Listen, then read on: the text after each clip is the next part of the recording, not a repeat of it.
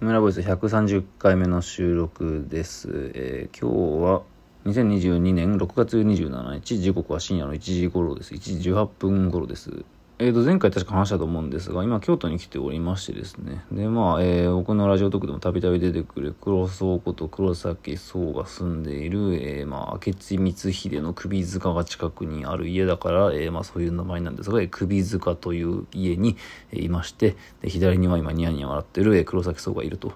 まあでも黒荘がなんかお疲れのようだし、まあ僕は一人で喋るんだけど、まあ隣には黒荘がいるというなんかそういう状態で、えーあ、音声入りました。ありがとうございます。貴重な音声。これやはりね、あの黒崎荘ボイスメモファンとしては嬉しいんじゃないでしょうか。久しぶりの、まあね、彼の声ということで。まあなんか一応ボイスメモ、黒崎荘のボイスメモを再開するらしいんですが、まあまあみんな焦るなと。あの、今はまあその時じゃないと。そのね、まあ、あの潜伏の時を今、まあ、して、まあ、彼もいろいろ忙しいですから、やっぱりあの文章の仕事とかね、まあ、あとなんか、そう、授業とかね、いろいろ、まあ、とにかく、えー昨日、京都に来て、で、まあ、今日またいろいろ展示とか見て、まあ、本当にダラダラしてましたね。まあ、いろんな人が来たりして、まあ、非常にこう、首塚らしい交流をしながら、まあ、でもちょっとね、なんかいろいろはしゃぎすぎて、朝、なんか7時だか8時ぐらいになって、なんか無駄に散歩したりとかして、まあ、生活リズムぐちゃぐちゃになって、2人ともなんかぐちゃぐちゃになった状態で、まあ、今、だらだらなんか YouTube を見たりしてるという、まあなんか、まあ、無の時間というかね、うん。まあでも無だからこそ、まあいいんでしょうね。なんかこう、落ち着いたこうね、何も、何も考えていない状態というのがね、のなんかリラックスし、まあその時にクリエイティブなものがね、なんかこう考えられるんだみたいな、まあそういう言説もね、最近ではメジャーになってきましたし、まあ、風呂に入るとか、ジョギングをするとか、まあ、サウナに入るとかですね、まあそこでなんか無の時間を過ごし、まあなんかこう、はっと、なんか発想ができるんだと、まあそういうのもありますし、まあそういう友達とね、だらだらこう久しぶりに会って、なんでもない適当な動画を見たら、で、アニメを見たら、もしかしたらいい考えが浮かぶのかもしれません。まあなんかそういう、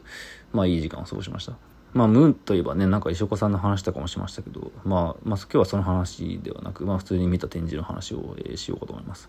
今日は、えー京都でね、今開催しているブライアン・イーノの、えー個展を、まあ、見てきたんですけど、黒荘と、まあ、今村さんと、ブライアン・イーノの個展は、まあ、正直、ちょっと微妙だったというか、あの、まあ、もう非常にね、有名な巨匠って言ってアーティストですけど、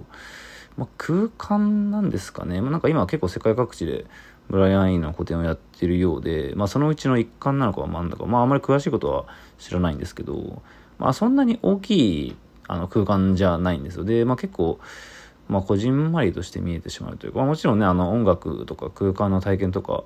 あの、まあ、すごい、まあ、クオリティの高いものであるとは思うんですけど、あの、まあ、ちょっと小さい空間でそういう映像作品とか光をこうね、主体にした、まあ、暗い空間で体感すると、なんかこう、なんでしょうね、なんか、暗いお店になんか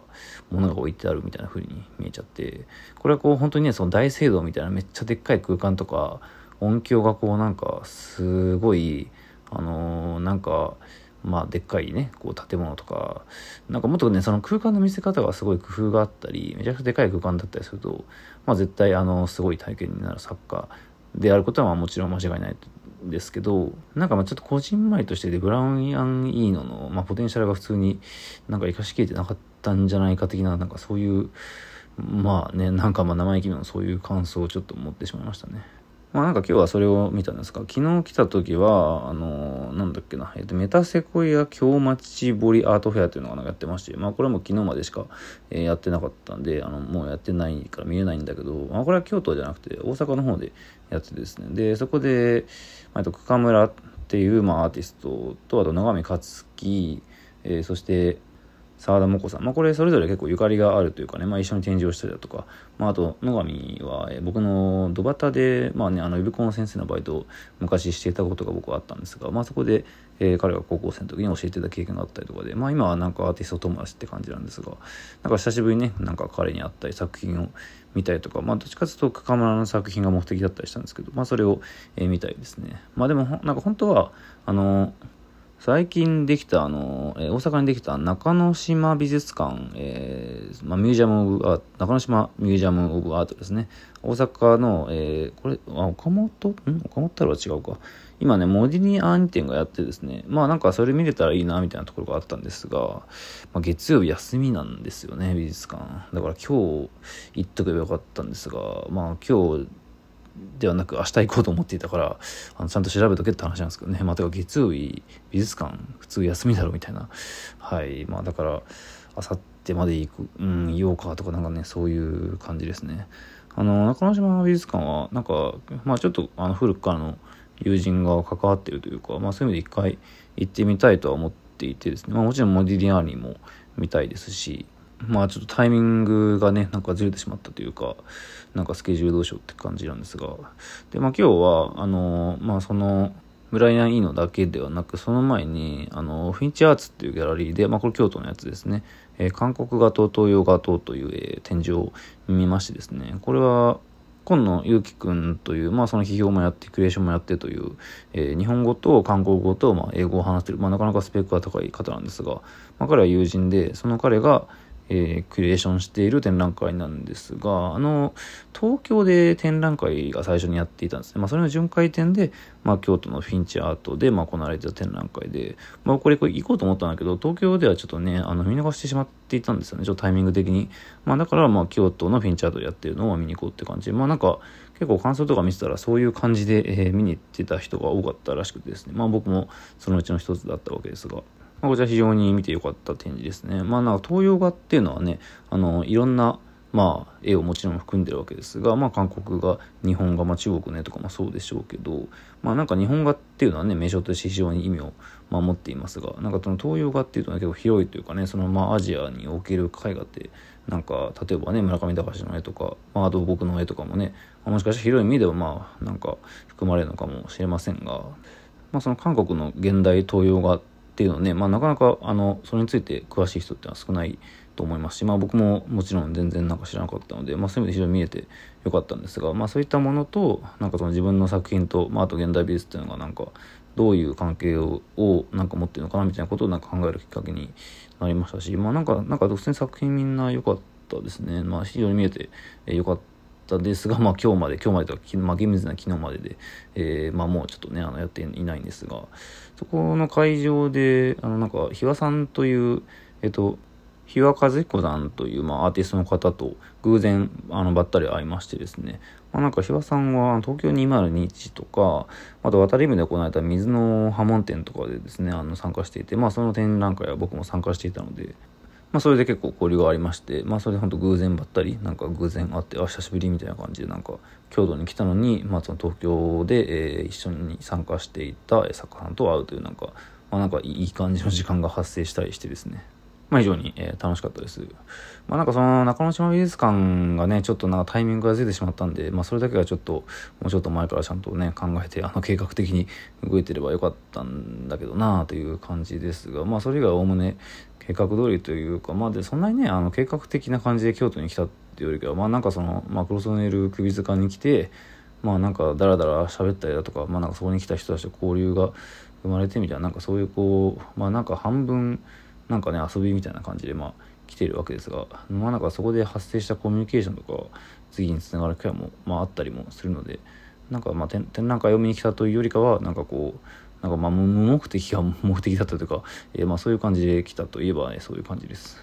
でも明日っていうかまあ今日なんですけどちょっとなんかトークイベントになんか、えー、クロスオート2人で行こうかなと思っていて、えー、それが米田、えー、翼さんの、まあ、これ単調なんですかね。あのその観光記念にあの大畑さんという方とまあ対談ですね。でまあその大畑さんがまあなんか一応、まあ、知り合いというか、まあ、僕は本当ちょっと通話で話したことあるぐらいですけど、まあ、黒沢は結構古くからの友達って感じ、はい、で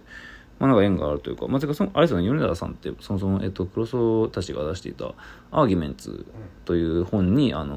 まあ、論が収録されている方ですよね。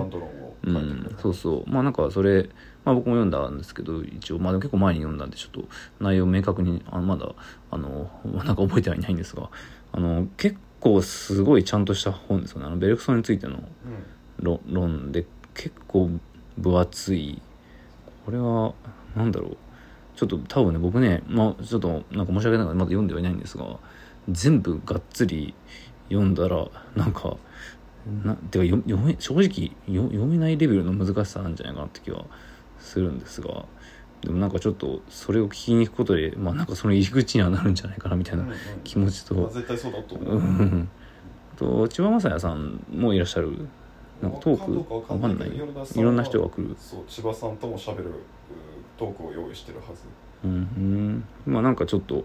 何かが起こるのではないかみたいな期待がありつつ行ってみようかなという感じですね。まあ関西は暑いですよ。暑いんだ。暑いです。なと他にもいろいろ暑いの。基本的にも暑い。そんな物理的な？まあ、米田さんの誕生観光とかをきっかけに、まあ、他にも若手の人文学の人たちの本とトークイベントがずらずらと続いてるから。おおそうなんだ。そう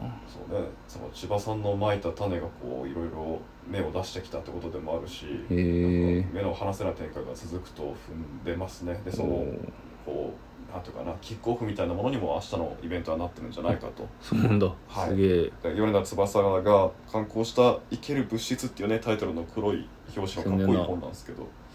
まあぜひぜひ皆さん興味ありましたら読んでこれ聞いてる方はね京都の方もいるかもしれませんし、うん。まあ、これを聞いて駆けつけるみたいな人いるかな分かんないけど。い